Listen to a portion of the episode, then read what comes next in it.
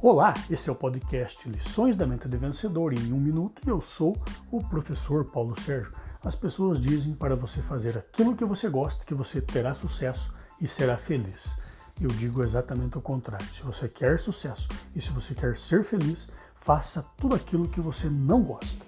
Se você pegar um jogador de futebol, ele detesta treinar. A maioria detesta os treinamentos, detesta exercício físico, detesta academia, mas ele faz porque ele sabe que é isso que vai levar ele ao sucesso e, consequentemente, a ser feliz também.